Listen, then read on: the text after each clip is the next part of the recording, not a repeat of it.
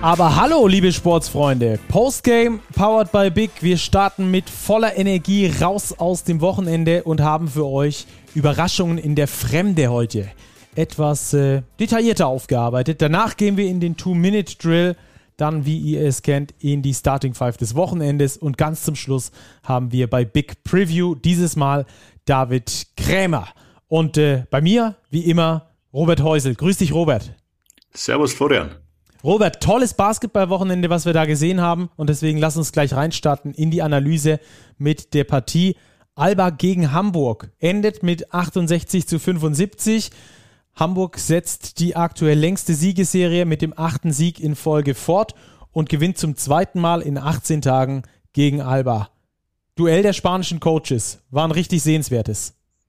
Das war richtig sehenswert und es war wirklich auch eine Überraschung in der Fremde, finde ich, ähm, dass die Hamburger nach dem Heimsieg gegen Alba jetzt auch in Berlin gewinnen.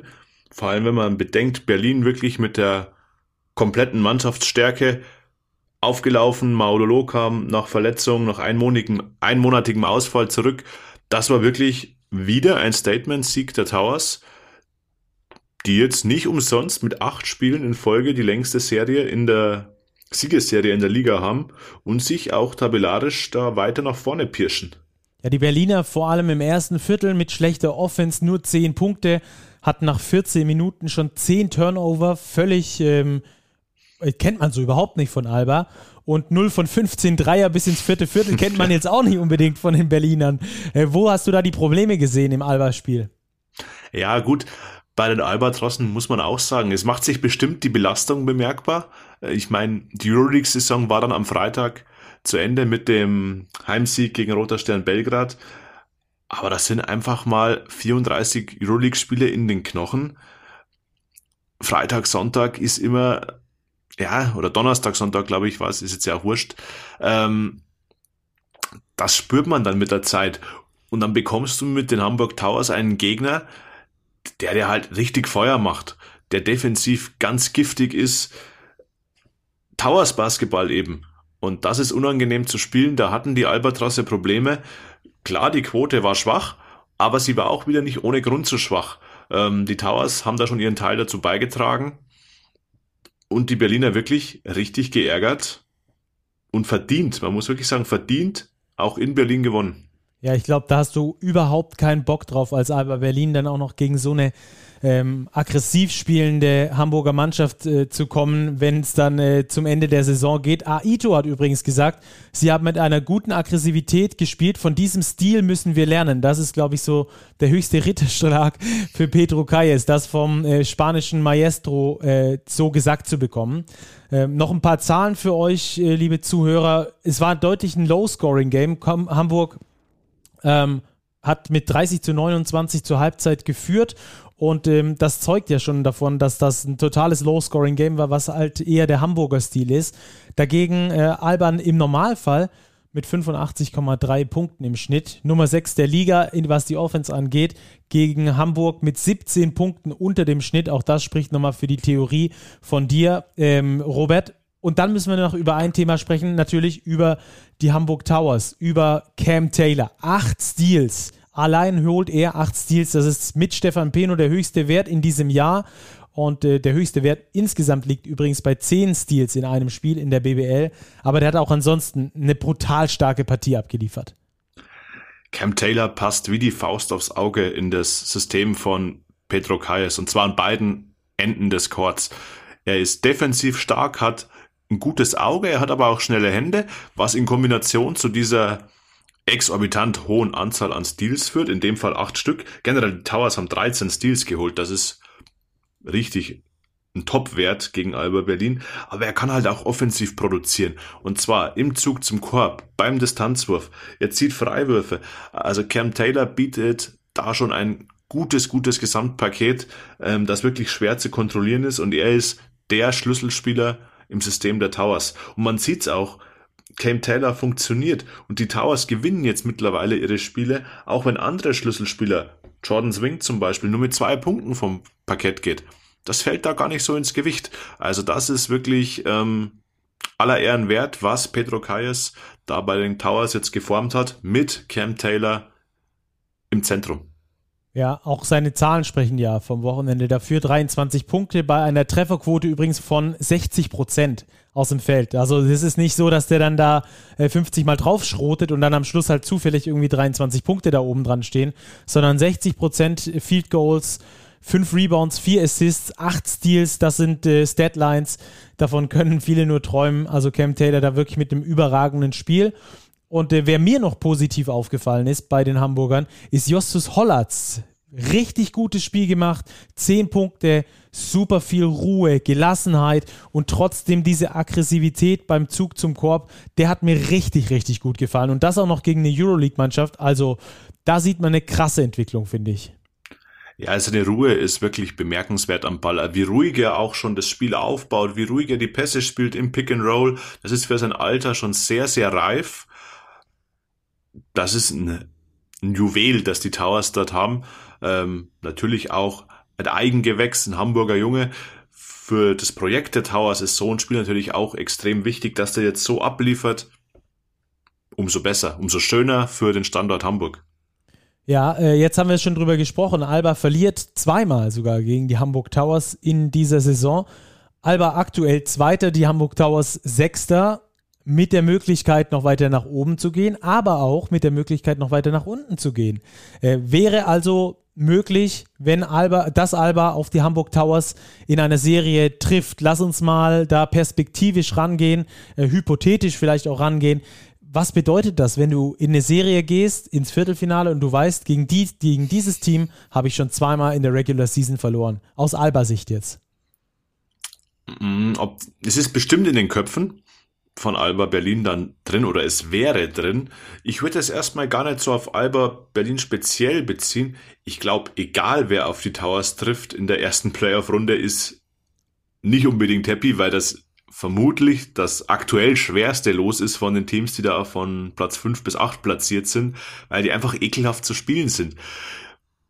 Alba wird aber einen Weg finden, sich darauf einzustellen. Dazu ist Aito zu ausgefuchst an der Seitenlinie. Ähm, bei den Towers muss man auch sehen, die Rotation ist natürlich auch schon sehr kurz.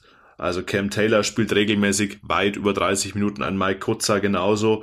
TJ Shorts kommt zwar von der Bank, geht jetzt aber auch meistens über 25 Minuten. Da darf dann auch nichts passieren bei den Hamburgern. Also da sehe ich in der Breite schon Vorteile bei Alba oder auch bei, bei Bayern oder auch Oldenburg eventuell. Das werden wir dann sehen, wie die Towers das in den Playoffs managen mit ihrer Minutenverteilung, wenn die Spiele einfach enger getaktet werden. Aber auf jeden Fall, sie sind ein ganz, ganz unangenehmer Gegner, egal für wen. Für Alba Berlin scheinbar sowieso bei. Die Albatrosse scheinen den Towers zu liegen. Ja, also die Hamburger, dass man überhaupt im Zusammenhang mit den Hamburgern von den Playoffs spricht, ist, glaube ich, schon der allergrößte Erfolg, den sie diese Saison erreicht haben. Und jetzt sind die auch noch so eine Mannschaft, die, die keiner spielen möchte in den Playoffs. Und das äh, wegen auch solcher Performances wie am vergangenen Wochenende, also gegen Alba, gewinnen mit 75 zu 68 und halten damit, wie schon gesagt, die längste Siegesserie aktuell in der Bundesliga mit dem achten Sieg in Folge. Dann äh, gab es eine weitere Überraschung in der Fremde. Kreilsheim verliert gegen den MBC. Ich äh, konnte es gar nicht so richtig glauben, als ich das da gesehen habe zum Schluss. Der MBC hat davor acht Spiele in Folge nicht gewonnen, sieben Spiele in Folge nicht gewonnen und jetzt das achte, hey, haben sie eben gewonnen in Kreilsheim mit George Pantelic, der zurück ist. Ähm, ich, auch das äh, eine, eine völlige Überraschung, als das verkündet wurde. Ähm, aber er hat super gute Energie gebracht und mit seiner Spielintelligenz die Mannschaft äh, auf jeden Fall weitergebracht. Auch so, dass Poropat, der Coach vom MBC, gesagt hat, er war über allen Erwartungen. Äh, auch über meine Erwartung, muss ich ehrlich sagen, denn er hat die ganze Saison in der Pro B gespielt und mit 36 Jahren kommt er daher, trainiert zweimal äh, laut MBC und äh, dann liefert er ab. Ja, vor allem das erste BBL-Spiel seit drei Jahren. Mir war gar nicht bewusst, dass George Pantelic schon so lange aus der BBL weg ist. Aber wir haben die letzten Folgen ja auch über Charakterspieler gesprochen. Spieler, die Teams im Tabellenkeller eben mitreißen können. Und ich glaube, dass George Pantelic so ein Typ ist. Der ist in Weißenfeld Weißenfels einfach eine Institution. Daran identifizieren sich die Zuschauer. Klar, sie sind nicht in der Halle, aber das ist so auch ein, ein Typ, an den kann sich ein Team anlehnen. Und das hat er reingebracht. Er macht nur einen Punkt, aber er ist präsent. Er ist da im Rebounding. Er verteilt die Bälle auf die durchkattenden Spieler. Das ist einfach ein Punkt oder ein Spielertypus, der im Abstiegskampf ganz, ganz wertvoll ist. Dass es natürlich jetzt gleich zu einem ganz, ganz wichtigen Sieg für den MBC gereicht hat, ist für die Weißenfelser natürlich umso erfreulicher, weil wir hatten ja schon die Befürchtung, dass sie nochmal unten reinrutschen. Durch den Sieg jetzt, Sieg Nummer 8, haben sie sich wieder ein bisschen Luft verschafft und da gehen einige Credits zu George Pantelic. Ja, und äh, sogar noch ein paar mehr Credits gehen auf jeden Fall zum, zu dem Doppelteam Michalak und Rogic. Lass uns erstmal kurz über äh, Michal Michalak sprechen. Plus-Minus-Wert von plus 11, macht 31 Punkte. Dreierquote, ja, nicht unbedingt gut, aber trotzdem mit 9 von 21 dann eine Quote, die zumindest vertretbar ist. 11 von 11 Freiwürfen, zwei ganz, ganz wichtige auch zum Schluss. Ähm, der hat mir gut gefallen und der Rogic genauso. Also die zwei, die haben den MBC punktetechnisch auf jeden Fall getragen. Ja, das ist beim MBC jetzt ja auch immer so eine spannende Frage, ähm, wie die Kaderzusammenstellung letztlich aussieht. Cat Barber, die Nachverpflichtung war ja nicht im Kader, dafür Rocco Rogic wieder jetzt im Spielaufbau. Gemeinsam mit Michalak passt das sehr, sehr gut. Ähm, Genauso wie jetzt zum Beispiel Pantelic ja für Maria in den Kader gerutscht ist. Also das, da hat Poropat jetzt mehrere taktische Möglichkeiten und mit Michalak hat er einfach einen sehr, sehr guten Scorer, der auch die Rolle des Scorers zugewiesen bekam und genau weiß, ich bin der Scorer und das Team weiß, dass er der Scorer ist. Darum kann er auch den neuen Dreier nehmen. Klar, die Quote war nicht überragend, aber sein Spiel ist auch ausgewogen. Er zieht zum Korb, er zieht die Fouls es ist kein Zufall, dass er auch elfmal an die Freiwurflinie geht. Also er hat schon einen sehr, sehr guten Mix in seinem Spiel. Und das ist halt so ein Spieler, der kann dir halt Spiele gewinnen. Und das ist auch so ein Spiel, neben George Pantelic natürlich, Michael Michalak, der Schlüsselspieler zum Sieg, zum überraschenden Sieg des MBC in Kreisheim. Ja, auch über, du hast die gezogenen Fouls schon angesprochen. Michalak zieht sechs Fouls, Rogic zieht sogar sieben Fouls und ähm, liefert auch eine krasse Partie ab. Nicht nur mit seinen 18 Punkten, sondern auch, weil er Hauptanteil daran hat, dass äh, der MBC Traybell Haynes im Griff bewahrt über weite Strecken. Der macht am Schluss 13 Punkte und 6 Assists, aber auch 8 Turnover. Und äh, da hat Rogic aus meiner Sicht großen Anteil daran gehabt. Ja, das ist ja das, was sich jetzt auch schon durchzieht bei den Merlins. Wenn Traybell Haynes kontrolliert wird, haben sie Probleme. Und das sieht man die letzten Wochen immer mehr. Die gegnerischen Teams legen natürlich ihren Fokus auf Trey Haynes. Und es funktioniert. Acht Turnover, gut, kann mal passieren. Natürlich weiß jeder in Kralsheim und Trey Bell Haynes selbst wahrscheinlich auch, dass das zu viel ist. Aber es ist einfach ein bisschen sinnbildlich. Ich würde fast sagen, der Zauber der Merlins, ich will nicht sagen, er ist verloren, aber er hat ein bisschen an Glanz verloren die letzten Wochen. Einfach weil Traybell Haynes als Zentrum des Systems vielleicht ein bisschen ausgemacht wurde, ein bisschen entschlüsselt wurde. Die Gegner wissen jetzt, was sie dagegen zu tun haben und das wirkt. Und bei Roko Rogic, den du angesprochen hast beim MBC, wir müssen auch noch erwähnen, der ist bester Rebounder seines Teams. Der holt sieben Rebounds als Point Guard. Also auch das ist aller Ehren wert. Ähm, eine starke Leistung von ihm im Spielaufbau. Ja, und dann auch noch gute Quoten, 7 von 10 aus dem Feld, 70 Prozent. Also das lässt sich äh, wirklich sehen, was der da abgeliefert hat. Also Hut ab äh, vor der Leistung vom MBC. Äh, Poropat hat äh, aufgrund des 10 zu 0 Laufs am Ende, der es nochmal richtig spannend äh, gemacht hat, äh, gesagt, am Ende waren wir es nicht gewohnt, solche Spiele zu spielen, dann zittert die Hand ein bisschen.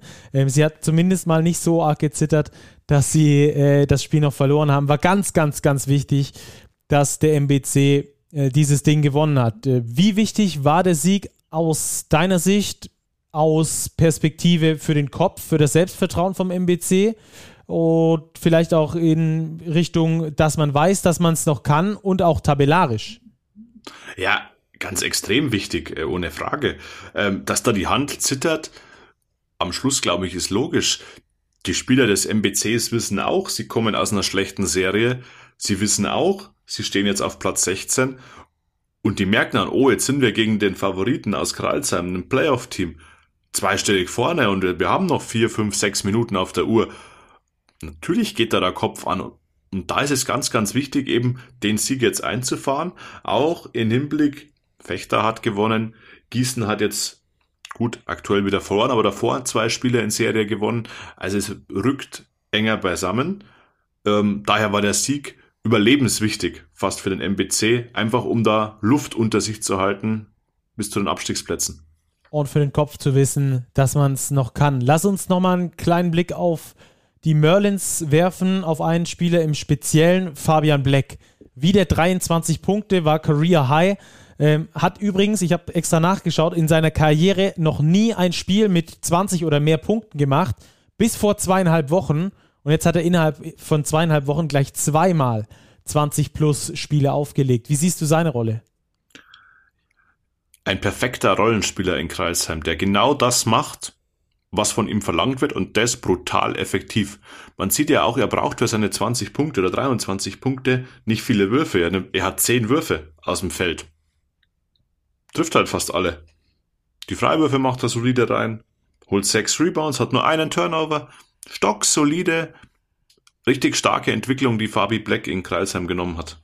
Ja, macht auch richtig Spaß, ihm zuzusehen, finde ich, weil er halt, äh, wie du sagst, genau in diese Rolle reinschlüpft, die ihm der Trainer gibt. Äh, ich habe mir noch eine Frage aufgeschrieben, die ich ziemlich interessant fand, die auch so ein bisschen in die Richtung geht, äh, die du schon vorhin gestellt hast zu den Merlins. Verstehen die Merlins durch die Niederlage gegen den MBC und das Kontrollieren von Travel Haynes durch den MBC, wieso sie vor allem in der ersten Saisonhälfte so erfolgreich waren? Also, dass die Kreisheimer jetzt erst so richtig verstehen, warum sie eigentlich erfolgreich waren, weil sie es jetzt nicht mehr hatten? Mm, so weit würde ich gar nicht gehen. Ich glaube, sie wissen genau, warum sie erfolgreich sind, einfach weil sie guten Basketball spielen.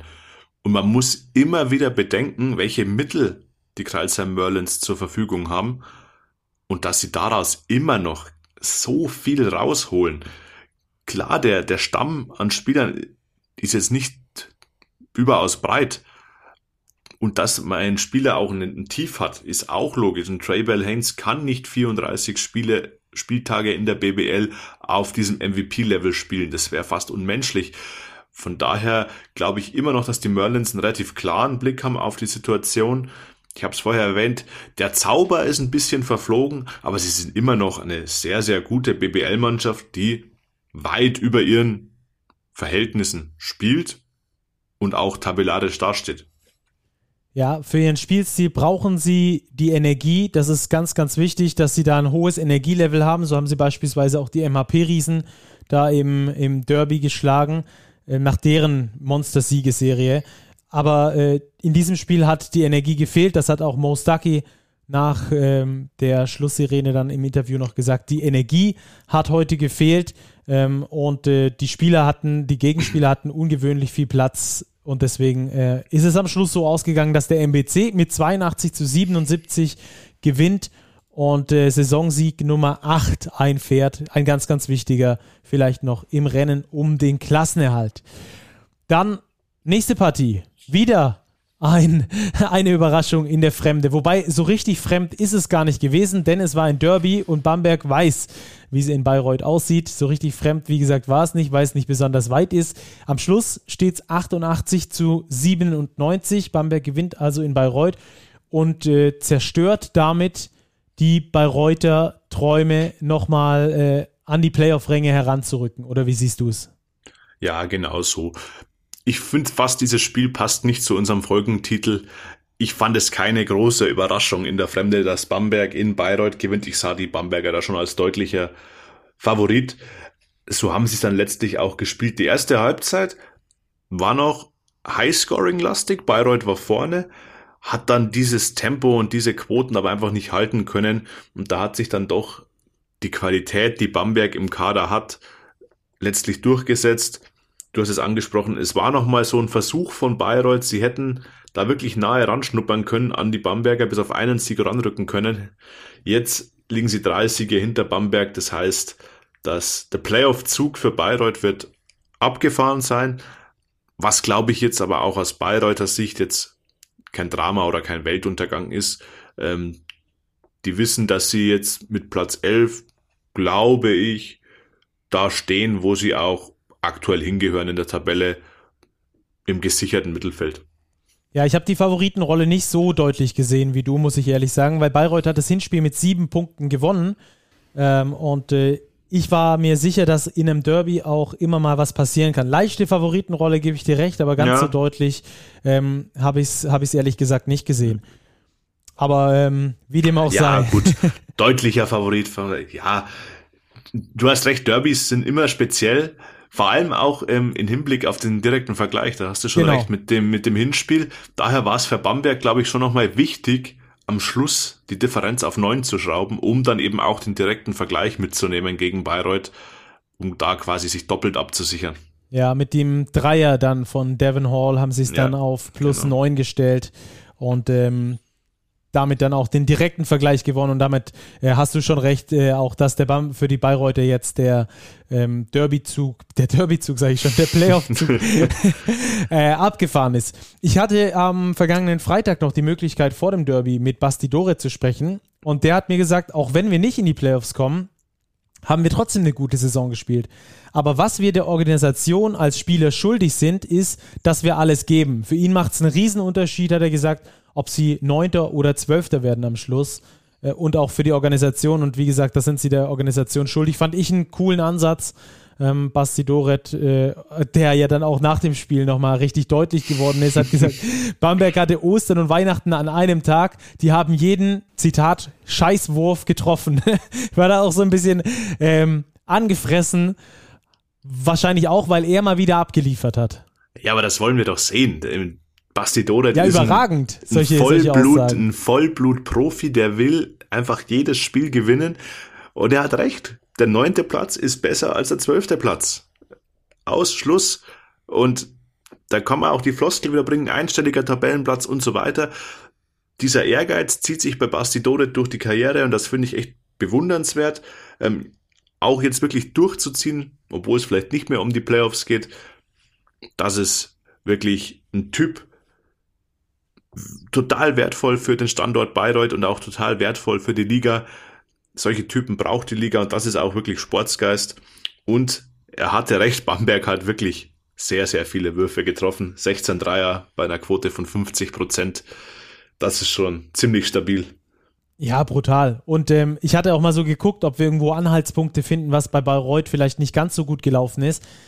Ich habe keine wirklich gefunden, muss ich sagen.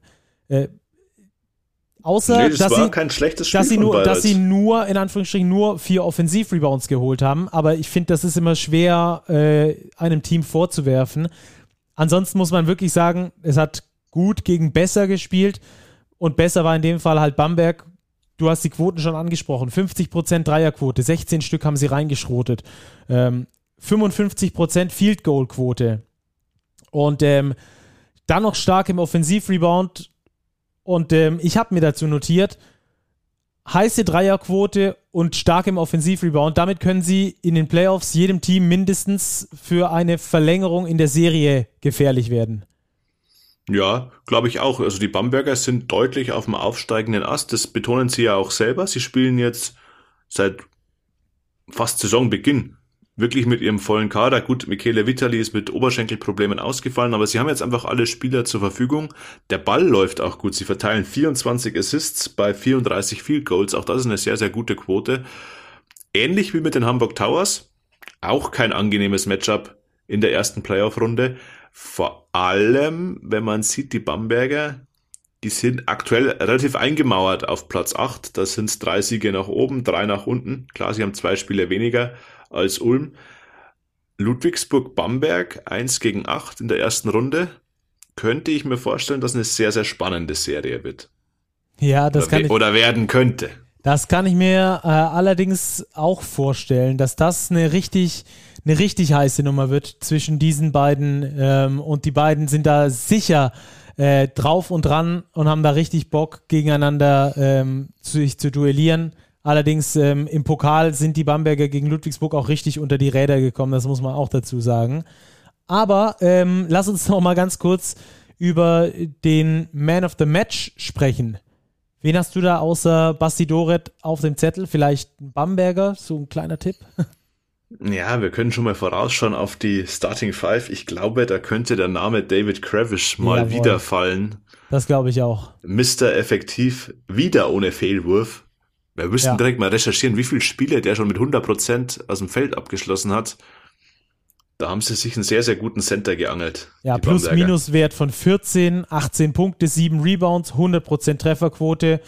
Ich weiß nicht, ob es da, noch, da noch sehr viel besser geht. Also der hat auf jeden Fall gut abgeliefert, auch Senkfelder mal wieder richtig gut gespielt. Ähm, Devin Hall, wie gesagt, den Schlussdreier dann nochmal reingeschossen, äh, dass auch der direkte Vergleich sitzt. Ähm, ich glaube, das war so das letzte i-Tüpfelchen, dass sie den Bamberger noch weggestrichen, äh, den, den Bayreuther noch weggestrichen haben für deren Playoff-Hoffnung, dass nicht mal mehr der direkte Vergleich ja. äh, gewonnen wurde. Sehe ich auch so. Sind wir uns einig. Wunderbar. Dann lass uns noch ähm, ein Spiel weiter ausführen und zwar das Kurzzeit-Live-Spiel vom Sonntagabend. Du warst live vor Ort in der Halle. Bayern gegen Braunschweig. Braunschweig gewinnt gegen die Münchner und auch das wieder passt in unsere Kategorie oder unsere Überschrift der heutigen Folge. Überraschung in der Fremde. Bayern ohne Trinkieri unterwegs gewesen und äh, über die Sperre müssen wir erstmal kurz sprechen, oder? Ja, das kam ja ähm, unter der Woche wurde das von der BBL ja kommuniziert. Marco Pesic hat es ja auch ähm, im TV-Interview vor dem Spiel angesprochen. Er war etwas verwirrt. Die BBL war scheinbar nach seinen Worten so glücklich, diese Sperre auszusprechen, dass sie es gleich zweimal getwittert haben an zwei Tagen. Und er dachte dann, ist er jetzt zweimal bestraft worden. Und die Bayern werden tatsächlich auch äh, gegen dieses Urteil der BBL in Berufung gehen. Sie haben Trinkieri aber jetzt trotzdem quasi rausgelassen gegen Braunschweig, auch schon ähm, mit der Befürchtung, dass wenn Trinkieri vielleicht doch in die Halle gekommen wäre und gecoacht hätte, wir sind jetzt da viel im Konjunktiv, dass die BBL die Strafe vielleicht aufgeschoben hätte und Trinkieri dann bei einem Pokalspiel, Halbfinale, Finale gesperrt gewesen wäre. Das wollte man natürlich auf keinen Fall riskieren. Ähm, es wird aber so sein, dass die Bayern auf jeden Fall in Berufung gehen gegen dieses Urteil. Ja, wenn, um kurz die Zuhörer abzuh abzuholen, die ähm, die, die äh, entscheidende Situation vielleicht nicht mehr im Kopf haben. Es war das Spiel gegen Hamburg und äh, Trinkieri und Pedro Kayes sprechen nach dem Spiel miteinander. Genau, an der Mittellinie. Ähm, sie sprechen wie ein Spanier mit einem Italiener spricht. also mit Emotion. Ja, und daraufhin ähm, wurde offenbar von den Schiedsrichtern ein Bericht an die Liga geschrieben, ähm, so wie auch, so wie es letztlich auch in der Urteilsbegründung dann stand, äh, unsportliches Verhalten von Trinkieri einerseits gegenüber Kayes, andererseits gegenüber eines Schiedsrichters. Ähm, es ist aber so, dass Pedro Kayes auch in seiner Stellungnahme gegenüber der Easy Credit BBL bestätigt hat, dass keinerlei Beleidigungen gefallen sind, dass es eigentlich ein normaler Austausch war über eine Szene im Spiel. Das war Stellungnahme Petro Kayes in der Liga und wir sind dann auch wieder bei dem Punkt, den Marco Pesic anspricht. Die Liga schreibt in ihrem Urteil offenbar, dass der hauptausschlaggebende Grund für diese Sperre war die TV-Bilder, dass Trinkieri aufgebracht gewirkt habe und so weiter. Daher man, will man eben in Berufung gehen. Dass Trinkieri oft über die Stränge schlägt gegenüber der Schiedsrichter, ich glaube, das steht auf einem ganz anderen Blatt Papier. Das ist auch nicht wegzudiskutieren. Darum ist er auch die Saison schon mehrmals aus der Halle geflogen. Ob es jetzt in dieser aktuellen, in dieser akuten Situation diese Sperre rechtfertigt, ich weiß nicht. Naja, äh, jedenfalls war Trinkieri nicht an der Seitenlinie gegen die Löwen Braunschweig und äh, hat dann wahrscheinlich zu Hause am Fernsehbildschirm die dritte Niederlage im vierten BBL-Spiel gesehen, also die dritte Niederlage in den letzten vier BBL-Spielen gesehen vom FC Bayern Basketball. Und jetzt äh, müssen wir natürlich die Euroleague dagegen stellen. Da gab es gegen Barcelona, gegen den Tabellenführer, am vergangenen Freitag noch einen Sieg. Und äh, jetzt verlieren sie gegen Braunschweig. Äh, da muss man doch die, oder sollten wir da die Einstellungsfrage stellen? Ja, ich habe Coach Vertemati diese Einstellungsfrage auch gestellt auf der Pressekonferenz. Er ist dann ein bisschen ausgewichen und meinte, ja, wir müssen natürlich in jedem Spiel bereit sein, unsere Top-Leistung zu liefern. Nicht nur eben in der Euroleague. Ich glaube schon, dass die Motivation sich unterscheidet, wenn du in der Euroleague um die Playoffs spielst, in Barcelona spielst und dann vielleicht so ein, in Anführungszeichen, normales BBL-Spiel vor der Brust hast. Was aber die Niederlagen nicht entschuldigt. Die Bayern haben jetzt gegen Gießen verloren und sie haben jetzt auch gegen Braunschweig knapp verloren. Viel mehr sollte man diskutieren, warum klappt's mit der zweiten Garde nicht unbedingt? Wade Baldwin war überzähliger Ausländer, Jalen Reynolds auch, Nick Weiler-Bepp ist noch angeschlagen, der ist quasi so und so, war sowieso nicht spielfähig, aber ohne die beiden vermeintlich besten Spieler oder zwei der besten Spieler, wieso reicht's dann nicht? Und dann, das ist glaube ich eher die Frage, weniger die Motivation.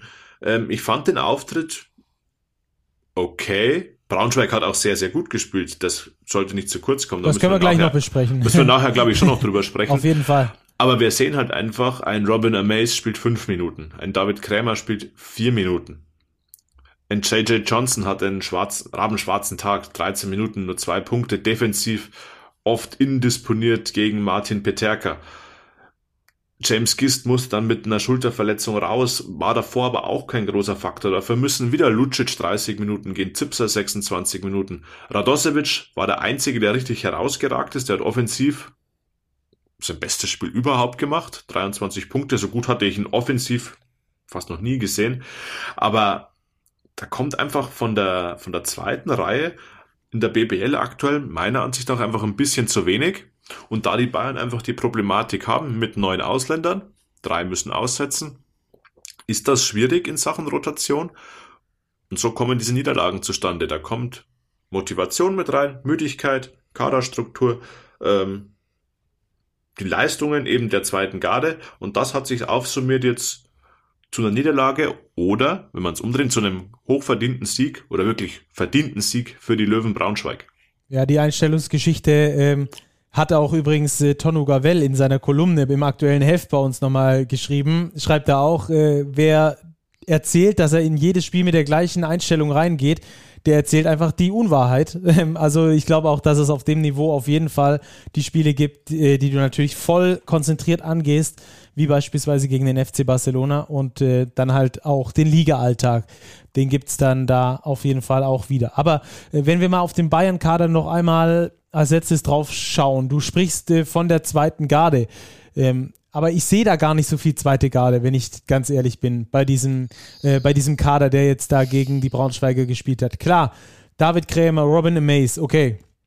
Jason George, da bin ich auch noch bei dir. Aber alle anderen sind doch absolute ähm, Spieler, die auch in der Euroleague ihre 10 bis 30 Minuten gehen. Jein, jein. Also ich finde schon, man merkt im Kader der Bayern schon, wer spielt die Spitze ist und wer dann eher so dahinter steht. Also die Spitze sind ganz klar Baldwin, Reynolds, Lucic, Weiler Bepp. Das ist so der Kern, James Gist. Diese fünf, glaube ich, das ist dann auch die fünf, die auf dem Feld stehen wird, wenn es am Schluss um die Titel geht. Vielleicht auch schon kommendes Wochenende im Pokal. Ja, aber auch ein, ein Flaccadori, ein JJ Johnson, die machen immer wieder gute Spiele, aber die sind halt nicht so konstant aktuell und bringen diese Leistung nicht so konstant ein. Und das dann halt ein Lucic, der macht wieder 18 Punkte, der ist schon verlässlich. Der hätte am Schluss, hat er auch noch einen Dreier getroffen, drei Freiwürfe getroffen, der hätte das Spiel fast noch umgedreht. Quasi in seinem Euroleague-Modus.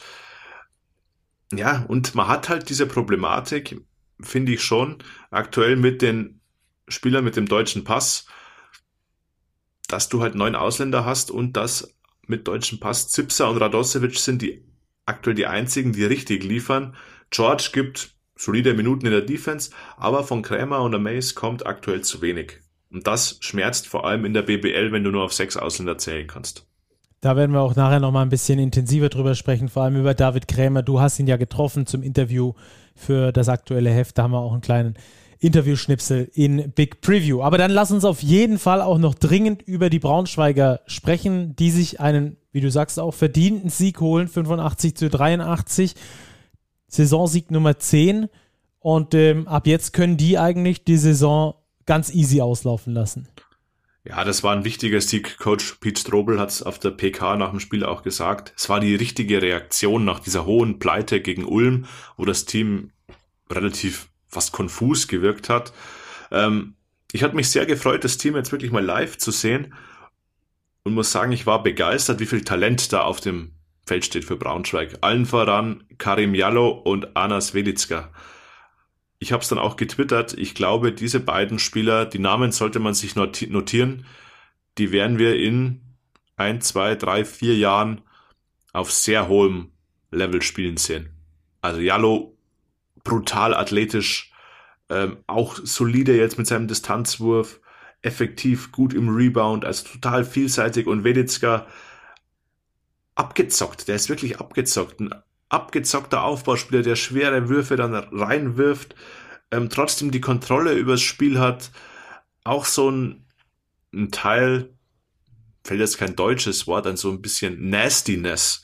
Da ist so der, hin und wieder auch mal so eine kleine schmutzige Aktion in Anführungszeichen. Jetzt nicht bösartig, aber der ist, der hat Ecken und Kanten und der, glaube ich, wird sich im europäischen Basketball schon durchsetzen.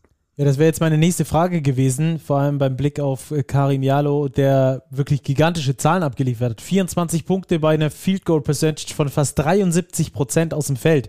8 von 11 hat er geworfen, dazu 6 von 7 Freiwürfe, 5 Rebounds, 2 Assists.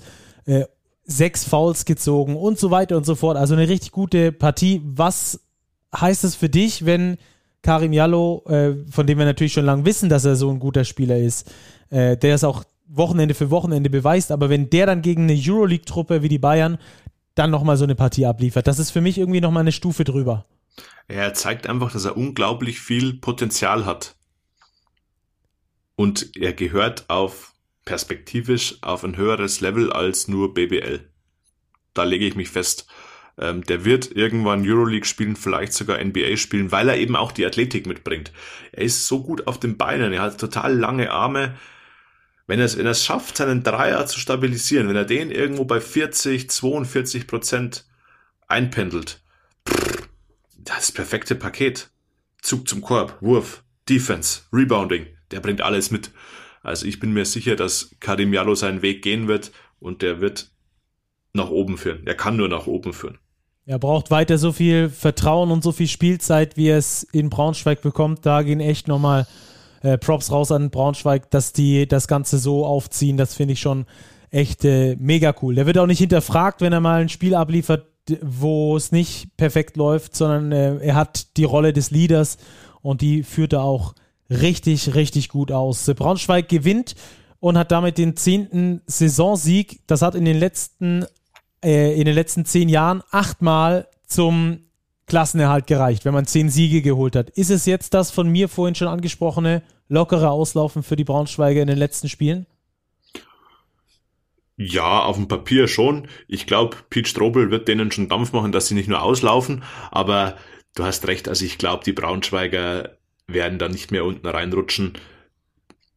Es ist einfach, das Mittelfeld ist so breit und ich sehe für Gießen und Fechter, die jetzt mit fünf respektive sechs Siegen dastehen, das wird schon ultra schwer. Es sind nur noch sechs Spiele zu gehen.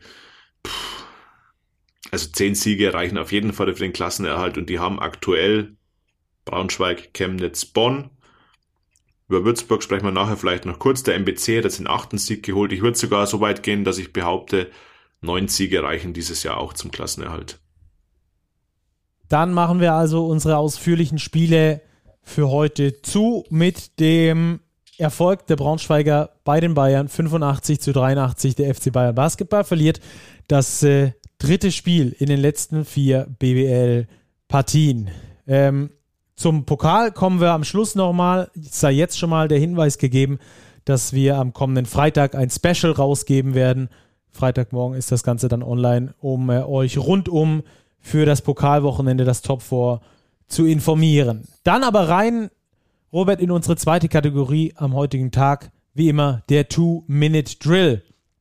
Und ähm, ich würde einfach mal beginnen. Fechter gegen Chemnitz. Fechter gewinnt mit 82 zu 69. Äh, erstmal überraschend, der Tabellenletzte holt mal wieder einen Sieg, aber mit der mit Abstand besten Defensivleistung in dieser Saison, lassen nur 69 Punkte zu. Das haben sie noch nicht ein einziges Mal in allen Spielen zuvor geschafft. Ähm, dazu Edgar Sosa nach seinen 23 Punkten gegen Hamburg, jetzt auch gegen Chemnitz mit 27, feuert sieben Dreier rein und äh, Fechter gewinnt alle Viertel außer das letzte. Endlich mal zur ersten Halbzeit mit einem richtig guten Punktestand auch da gewesen. Nur 48 Punkte in den ersten drei Vierteln zugelassen beim Gegner. Das ist gute Defense. Das haben wir in den letzten Wochen viel zu selten über Fechter sagen dürfen, um nicht zu sagen nie sagen dürfen.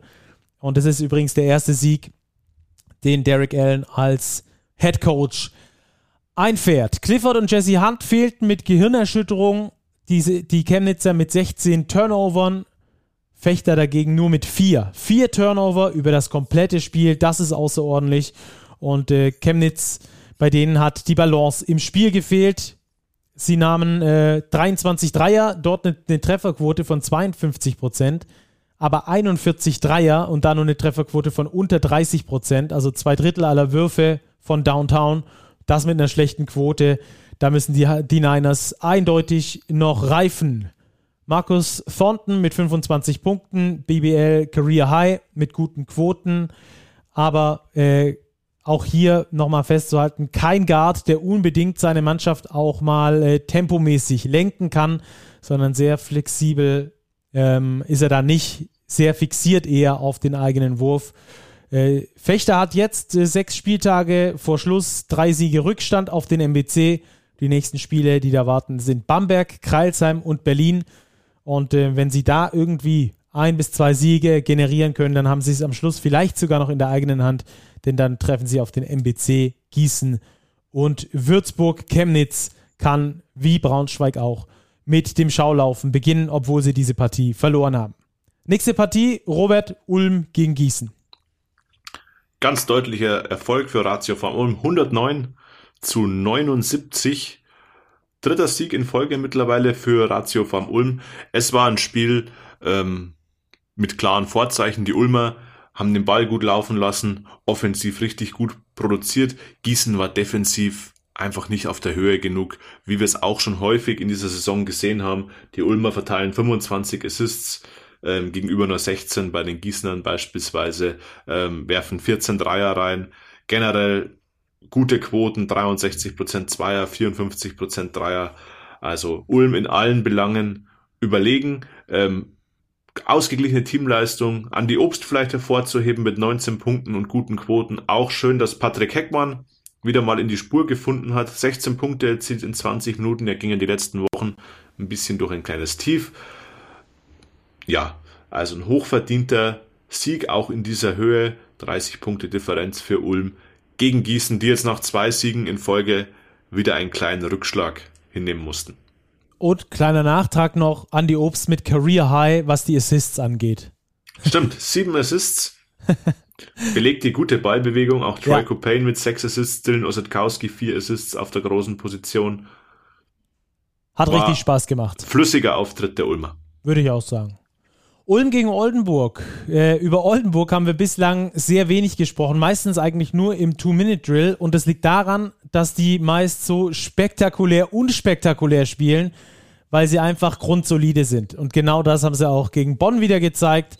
Äh, zweites Viertel ist entscheidend gewesen, da haben sie mit 15 Punkten Unterschied gewonnen. 35 zu 20 ging dieses Viertel an die Oldenburger. Äh, lag auch daran, dass sie da sehr viele Turnover erzeugt haben bei den Bonnern und ähm, damit dann diese auch sehr gut ausgenutzt haben, zu Easy Points gekommen sind, äh, die Oldenburger also mit tollem Spiel. Braden Hobbs mit 11 Punkten, 6 Rebounds, 9 Assists und 5 Steals.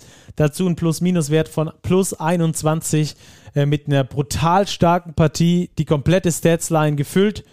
Keith Hornsby noch mit herauszuheben mit 24 Punkten, 3 Rebounds, drei Assists und ebenfalls plus minus 21 Äh, Bonn ohne Fillmore und ohne Pollard unterwegs gewesen.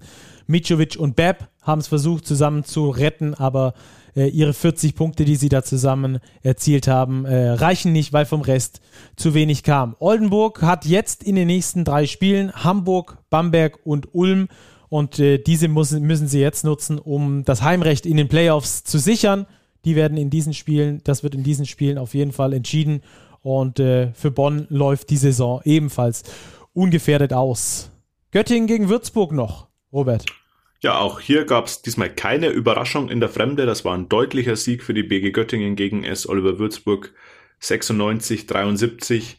Ähm, nach einem ausgeglichenen engen Viertel hat sich die BG kontinuierlich abgesetzt. Würzburg hatte mit einigen Turnovern zu kämpfen. Am Schluss waren es nur 14. Anfangs sah es aus, als könnten das deutlich mehr werden die Würzburger haben einfach personelle Probleme. Perry Jones nicht dabei, äh, Murphy Holloway nicht dabei.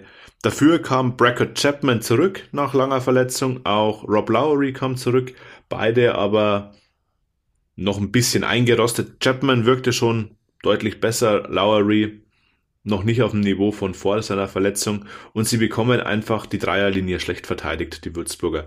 Göttingen schießt 50 Prozent fast von außen, gewinnt das Rebound-Duell, verteilt mehr Assists. Also das war, hat weniger Turnover. Göttingen letztlich in allen Belangen den Würzburgern überlegen, die tabellarisch schon langsam mal den Blick auch nach unten richten müssen. Sie haben noch zwei Spiele weniger als der MBC, aber auch nur acht Siege bisher. Also da wird Dennis Wucherer hoffentlich mit breiterem Kader in den kommenden Wochen noch den einen oder Sieg, anderen Sieg einfahren können. In Göttingen gab es aber nichts zu holen. Äh, jetzt äh, fällt ja Ludwigsburg gegen Frankfurt aus, wurde abgesagt, weil in Frankfurt äh, ein Corona-Fall aufgetaucht ist. Also das äh, Spiel wurde verlegt. Ähm, deshalb nochmal ganz kurz eine Rückfrage auf die Würzburger, Robert. Ähm, siehst du es als Vorteil, dass sie zwei Spiele weniger haben als der Rest oder als der MBC beispielsweise? Oder siehst du es als Nachteil, weil dann der Takt hinten raus sehr viel enger ist als bei den anderen Mannschaften? In dem Fall könnte es sogar ein Vorteil sein, und zwar aus zweierlei Hinsicht. Erstens sieht man, was die Konkurrenz macht, wenn die Konkurrenz einfach immer mehr Spiele hat. Und zweitens, aufgrund der Verletzungssorgen, sie haben einfach noch mehr Spiele vor der Brust. Vielleicht kommen ja noch die Spieler, die verletzten Spieler zurück und können dann helfen. Also in dem Fall bei Würzburg sehe ich es fast als Vorteil, dass sie aktuell nur bei 27 Spielen stehen. Sie werden noch ein bis zwei Siege brauchen, um ganz, ganz sicher zu sein. Und sie haben eben noch sieben Spiele dafür Zeit. Ja, aktuell die längste Niederlagenserie jetzt bei Würzburg, nachdem Fechter gewonnen hat und der MBC auch gewonnen hat.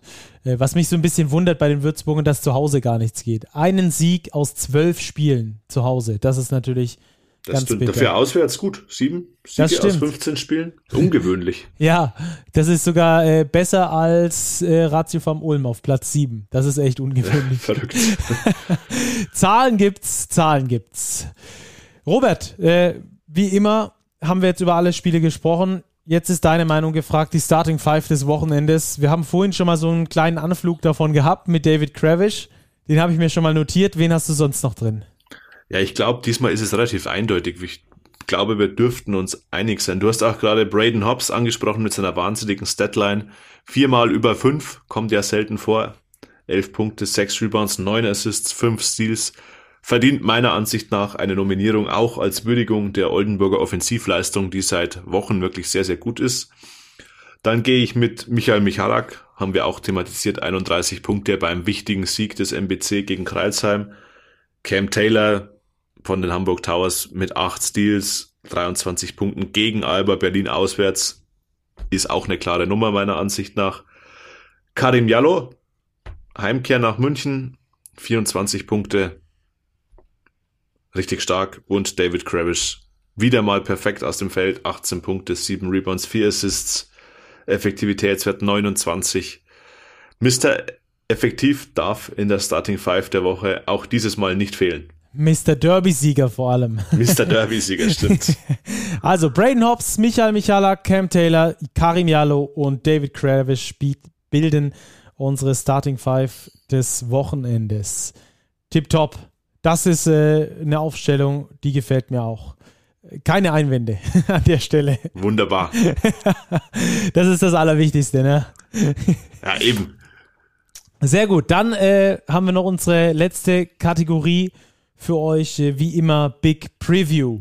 Das aktuelle Heft ist vergangene Woche am Dienstag erschienen und äh, da gibt es einen ganz interessanten Artikel drin über David Krämer.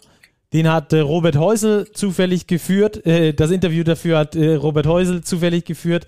Ähm, ist wirklich sehr, sehr lesenswert. Schaut euch da gerne die Geschichte an. Äh, und dann äh, hören wir jetzt mal in einen Interviewschnipsel rein und sprechen danach über David Krämer, der um Mitternacht rum im Audi Dome nach einem Euroleague-Spiel dort interviewt wurde. Meister helfen kann. Wie war es in der G-League zu spielen? Weil oft. Unorthodox. sehr, sehr unorthodox. Komplett konträr zur Euroleague wahrscheinlich. Ja, es ist wild. Also ist schon easier zu scoren, muss ich sagen. Das Spiel ist viel offener. Also das Spielfeld ist breiter. Drei. Also ich bemerke das auch jetzt so. Ist viel so. Und Leute, die drüben, die denken so, Europa ist da, weißt du so. Aber Luca hat es auch mal gesagt, er hat gesagt, in Europa ist es viel schwerer zu scoren und weißt du, so ist auch ist, hat auch recht. Hier hast du kompakt defensiv 3 Seconds, Zone ist da komplett offen. Also es war schon, deswegen, als ich rüberkam, war mir, habe ich das, Spiel, das Spielfeld so viel anders gesehen als hier. Du hast so viele Lücken gesehen, und Cuts und Backdoors und Screens. Weißt du so, und es ist auch lang, nicht, also sehr athletisch, aber auch so langsam. Weißt du, so mhm. hier hast du immer System, musst dich bewegen, hier, hier, da cutten, hier da musst du einen Screen stellen, dann weißt du, so musst du immer auf einer Position sein. Aber ich, ich hatte also, ich, hab, ich mag sehr den, den amerikanischen Basketball. Und, ja, also, deswegen war es schon wieder eine, eine Challenge, dann wieder hierher zu kommen. So, also, das war David Krämer und er sagt, das war schon wieder eine Challenge, hierher zu kommen. Und äh, ich glaube, davon hat er dir ja auch erzählt. Wie groß siehst du seine Challenge aktuell bei äh, den Bayern?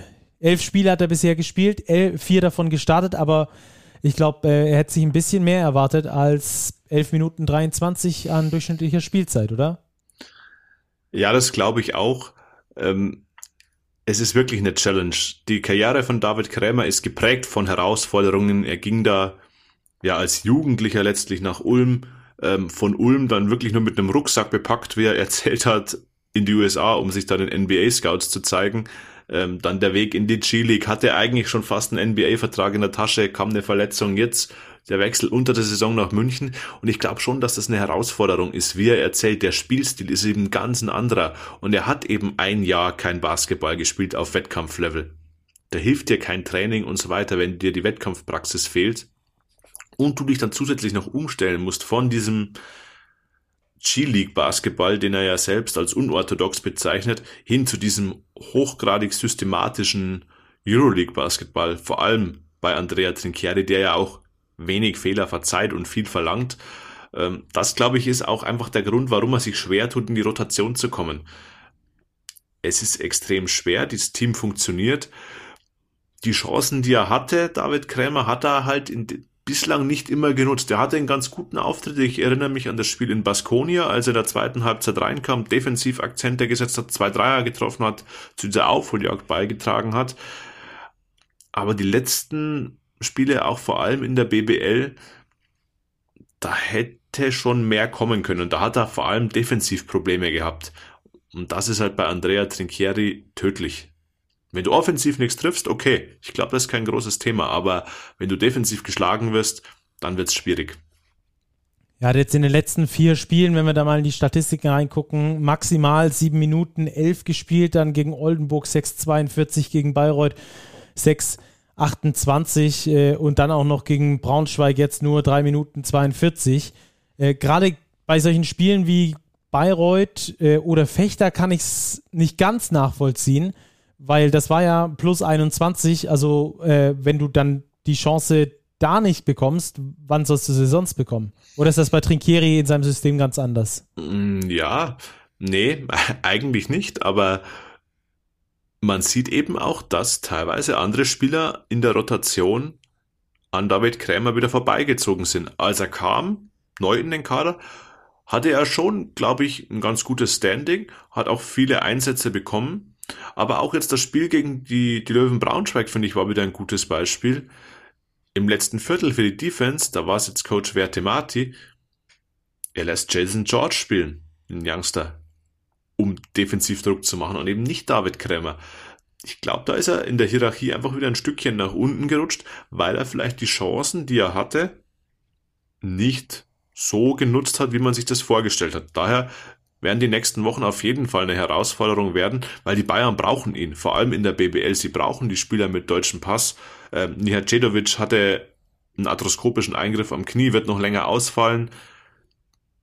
Die Bayern brauchen Breite und Qualität auf den deutschen Positionen, neben Paul Zipser und Leon Radoschewitsch. Und da kann David Krämer reinkommen. Und er muss einfach diese Herausforderung jetzt annehmen sich sukzessive da reinarbeiten, ähm, dann kann der auch seine Akzente setzen. Davon bin ich überzeugt. Ja, das war nämlich auch vorhin ähm, die Frage, auf die ich hinaus wollte mit dieser zweiten Garde, dass ich die da auch gar nicht äh, so richtig äh, sehe im Bayern-Kader. Das ist genau das, worauf ich hinaus wollte eigentlich, dass die deutschen Spieler, äh, die es ja theoretisch gibt, aber die halt auch wenig Chancen bekommen. Ähm, Gerade ein David Krämer, ein Robin Amaze, ähm, Jason George und so weiter und so fort. Äh, wenn Nihacedovic nicht da ist, dann brauchst du zumindest mal äh, mehr als zwei äh, deutsche Spieler, die die 48 äh, Stunden davor noch in Barcelona 20 bis 30 Minuten auf dem Feld gestanden haben. Ist halt letztlich die Frage, warum kriegen sie aktuell genau. so wenig Minuten? Genau. Liegt es an der Leistung? Es muss ja fast an der Leistung liegen, weil sonst gäbe es ja keinen Grund dafür. Also ich glaube schon, dass man aktuell bei den Bayern vielleicht nicht hundertprozentig zufrieden ist, was da aus der in Anführungszeichen zweiten Reihe kommt.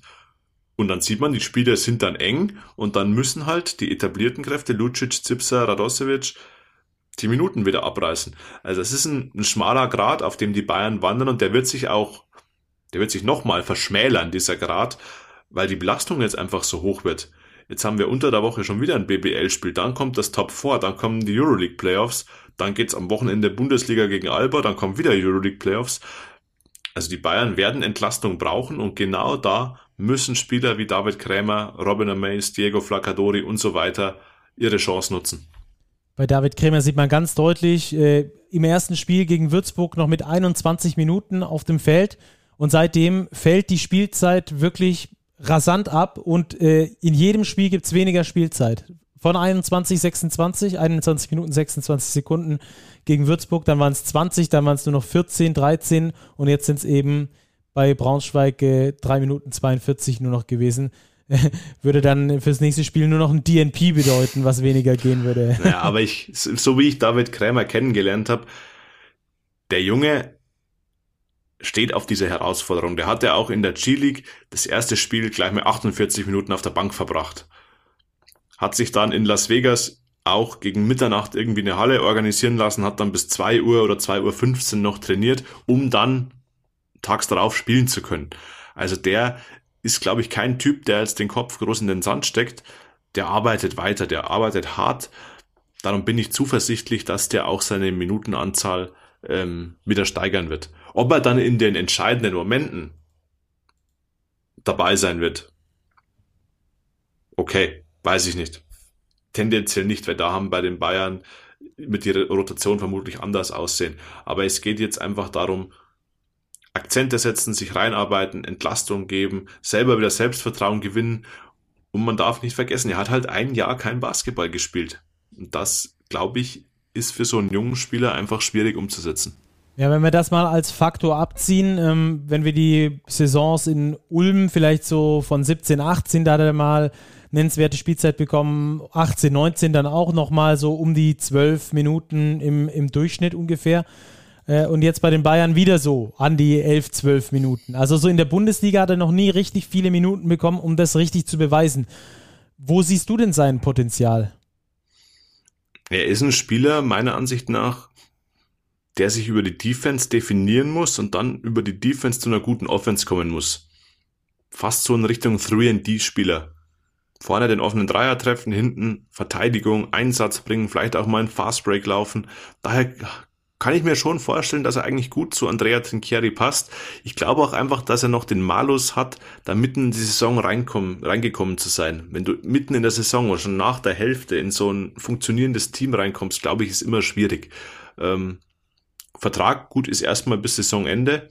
Dann wird man sehen, wohin der Weg von David Krämer auch führen wird. Bin sehr gespannt. Ich hatte nämlich auch äh, gerade noch auf der Zunge, bevor du es gesagt hast, dass das ja eigentlich ganz gut zu Andrea Trinchieri passt. Der ist ja oder soll zumindest so ein ähm, Virtuose sein, was äh, die Defense angeht und vor allem was äh, auch dann da die, Genauig die, die, die Genauigkeit angeht in der Defense. Nicht, dass du irgendwie verteidigst, sondern dass du genauso verteidigst, wie er sich vorstellt. Und da kann David Krämer sicherlich noch ein bisschen was äh, zulegen. Dann äh, passt er ja da ganz gut hin. Wir werden weiter beobachten, ob seine Spielzeit steigt. Wir wünschen es ihm auf jeden Fall sehr, weil wir immer darauf äh, sehr erpicht sind, dass die deutschen Spieler natürlich immer eine größere Rolle kriegen bei uns in der Easy Credit BBL. Robert, dann ähm, bleibt uns jetzt noch der Hinweis ähm, für kommenden Freitag nochmal. Da seht ihr dann eine Sonderfolge, beziehungsweise hört eine Sonderfolge zum Pokaltop vor dann mit Special Guest, dass ihr da perfekt vorbereitet seid. Und dann bleibt mir eigentlich nur übrig, dir, Robert, danke zu sagen. Gerne, gute Woche an alle. Wünsche ich dir auch und euch auch, liebe Hörer. Wir hören uns dann am kommenden Freitag und dann nach dem Pokal-Top vor. Bis dahin, macht's gut. Hier war Big Postgame. Macht's gut und bis dann. Ciao, ciao.